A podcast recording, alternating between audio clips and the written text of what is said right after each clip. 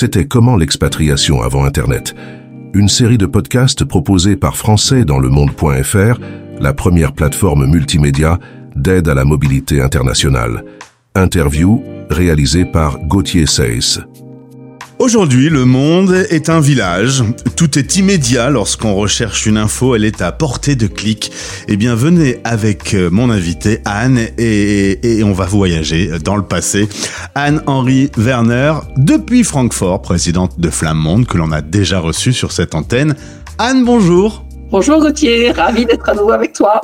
Alors on va euh, raconter ce qui s'est passé. On publie sur les réseaux sociaux l'annonce de cette semaine spéciale consacrée à C'était comment l'expatriation avant Internet. Et là tu réagis tout de suite. Est-ce que je t'ai pas offert un petit voyage dans le temps avec cette publication euh, Facebook? Ah ben tout à fait. Non seulement tu m'as offert un voyage dans le temps, mais en plus tu as touché quelque chose, un sujet euh, auquel je pense presque quotidiennement finalement, parce que j'utilise beaucoup euh, Internet et que moi, euh, mes euh, souvenirs donc de première expatriation, ils remontent à plus de 40 ans. Alors en effet, à l'époque, tu fais un dug de langue, tu apprends notamment l'allemand, tu as 19 ans, mais tu te rends compte que l'allemand, ben, appris à l'école, ce sera pas suffisant. Le mieux, c'est d'aller sur le terrain. Résultat, tu te dis, je vais aller bosser en été en Allemagne alors, on va se souvenir un tout petit peu. Euh, on est dans les années 80. Pour trouver déjà les personnes auprès desquelles tu peux chercher un emploi, ben t'envoies des courriers. Hein. Tu demandes à ton prof qui te donne des conseils. Il dit ben peut-être les postes allemandes recrutent en été, et donc toi te voilà en train d'écrire des lettres à des à la Deutsche Post. Oui, effectivement. Euh, j'ai choisi euh, dix grandes villes en Allemagne et puis j'ai envoyé une lettre standard, écrite en allemand, sans doute un allemand, piètre euh, allemand, euh, en expliquant ma démarche. Et puis, euh, en attendant que ça se passe, c'était que c'est vrai que quand l'époque sans Internet, c'était une époque où les choses étaient plus lentes. On prenait le temps de d'écrire des lettres, d'attendre que le courrier revienne, d'avoir une réponse, etc. Et puis peut-être de pas en avoir. J'avais lancé ça comme ça, un petit peu comme une bouteille à la mer, mais je savais aucune aucune garantie, mais ça avait marché. J'avais reçu euh, deux propositions et donc j'en avais choisi une et je suis partie comme ça à 19 ans. Euh, bien en tête, sans rien savoir en fait de l'Allemagne. Euh, j'y avais jamais mis les pieds et euh, je ne parlais pour ainsi dire pas la langue. Et je suis partie travailler. Alors, bah, je suppose que tu pars en train, tu arrives là-bas dans cette ville allemande. Alors, la Deutsche Post s'occupe de toi Peut-être une des différences avec aujourd'hui aussi, c'est que bah, forcément, il se doute que va falloir que tu dormes. Euh, donc euh, il y a un foyer euh, dans lequel tu es accueilli pour, pour pouvoir résider. Oui, c'est vrai qu'il y avait quand même une, une culture de l'accueil. On faisait venir quelqu'un, mais bon, on savait que cette personne venait de l'étranger et j'ai été logée dans un foyer pour jeunes travailleurs qui était très très bien avec qui, bah, qui m'a permis aussi de faire des, des, des, des connaissances. Et d'une manière générale, j'ai été accueillie. Euh, on m'a guidée. Alors, je dis pas que c'était facile parce que franchement, euh, au bout d'une de, semaine, je me demandais si j'allais rester, même parce que c'était quand même très très difficile. C'est sur place que je me suis rendu compte de la, de la difficulté de ce que j'avais euh, entrepris. Mais voilà, je pense que c'était un petit peu comme ça à cette époque. On se lançait, on, on savait pas en fait où, où on mettait les pieds mais on se lançait. Et on tu prenait la documentation, on essayait de se documenter un petit peu, mais enfin, finalement, on y allait. Tu m'as dit euh, là-bas, pour autant, je me suis fait des amis pour la vie parce que ben du coup, ah c'était beaucoup plus, je sais pas, chaleureux de l'entraide entre chaque personne, ouais. Oui, énorme. Et quand je dis des amis pour la vie, c'est vrai. Il y, a, je pense même à, une famille qui est devenue un peu ma deuxième famille. Alors bon, bah, les, c'est un couple euh, qui maintenant ils, ils, sont décédés, mais je suis encore amie avec leur fils qui est à peu près mon âge et qui est maintenant lui-même ami avec ma famille en France. Enfin, il y a vraiment eu, il, s'est vraiment créé à l'époque des choses euh, très très fortes et très très immédiates en fait, très spontanées. Aujourd'hui sur Français dans le monde, il y a 2000 podcasts qu'on peut écouter quand on va préparer, organiser son déplacement. Alors à l'époque, il y a un manque d'infos, parfois il y a des choses qu'on ne sait pas. Raconte-moi l'histoire, euh, l'anecdote sur ton permis de conduire euh, que tu n'avais pas euh, mis à jour avec l'adresse allemande. Oui, alors ça, c'est quelques années plus tard. Donc, une fois, donc j'ai continué tous les ans à venir travailler l'été en Allemagne, mais je retournais faire continuer mes études, finir mes études en France. Et après mes études, j'ai décidé de venir m'installer en Allemagne. À l'époque, je pensais pas que ce serait définitif, mais bon, voilà. Et effectivement, on n'avait pas énormément d'informations et euh, à cette époque-là, on avait un an, quand on s'installait donc euh, euh, en Allemagne, on avait un an pour changer son permis de conduire. C'est plus le cas maintenant, on n'est plus obligé de le changer, mais à l'époque, il fallait le faire changer dans un permis allemand. Et ça, personne ne me l'a dit. Et ça faisait plus d'un an que j'étais là et c'était marqué sur les papiers parce qu'à l'époque, il y avait également une sorte de permis de séjour, même pour les membres de la communauté européenne. Euh, et donc, c'était marqué quand est-ce que j'étais arrivée euh, en Allemagne. Et un jour, à un passage de frontière, il y a le policier qui me dit, mais votre, pourquoi est-ce que vous avez encore un permis français? Et c'est là qu'il m'apprend que j'aurais dû le faire changer. Et il me dit, dépêchez-vous. Euh, vous risquez une sanction. Et finalement, ce qui m'est arrivé, effectivement, c'est que j'ai dû repasser mon code. Ils m'ont fait repasser le code.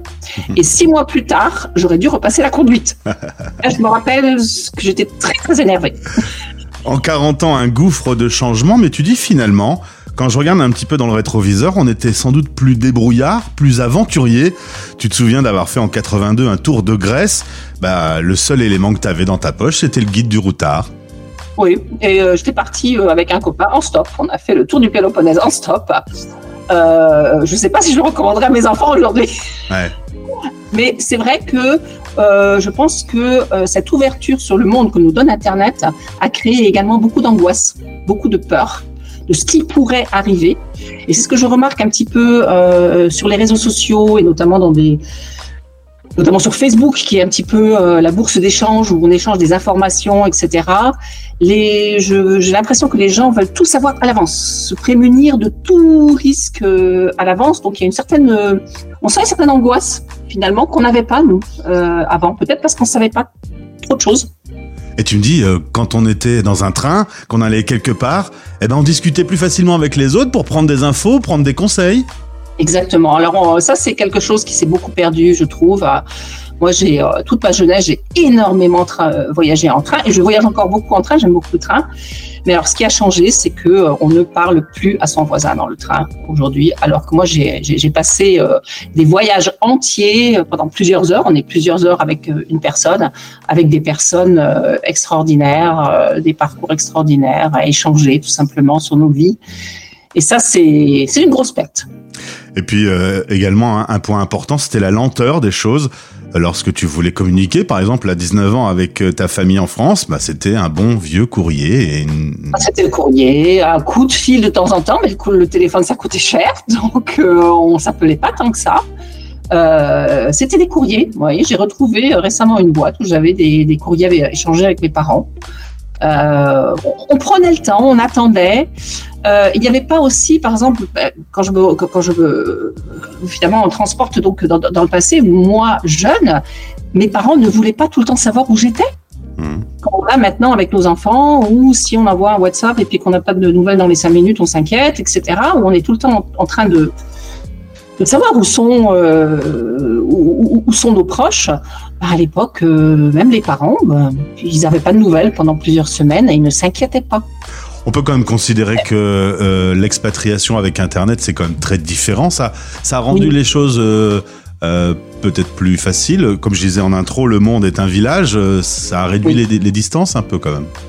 C'est passionnant surtout. C'est passionnant d'avoir cette ouverture, d'être en contact avec autant de monde, en interaction euh, avec autant de monde. C'est sûr que c'est quelque chose d'absolument euh, extraordinaire.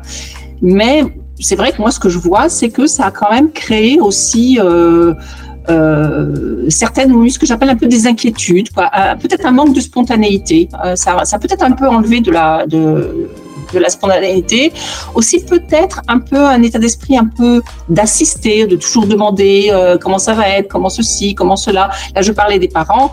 Moi, je vois très souvent passer sur des groupes francophones euh, des, parents qui cherchent pour leur enfant euh, déjà adulte, je sais pas, un travail, une chambre, etc.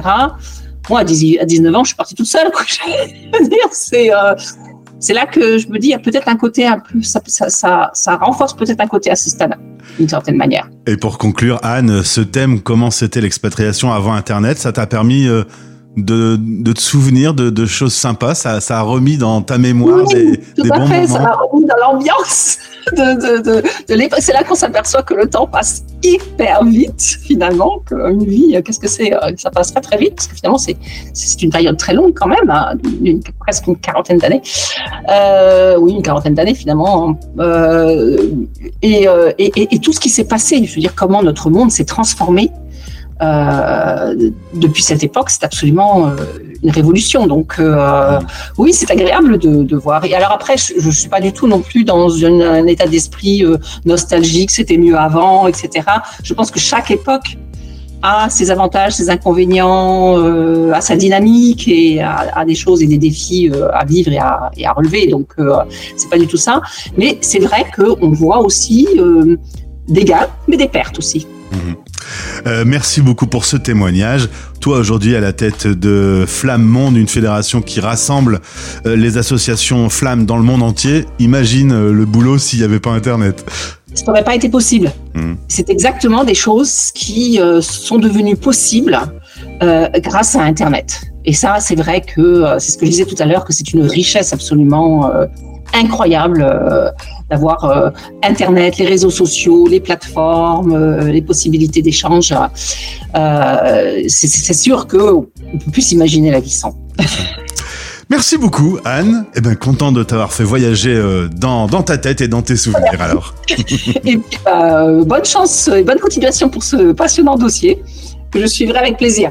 Merci. À bientôt. Français dans le monde.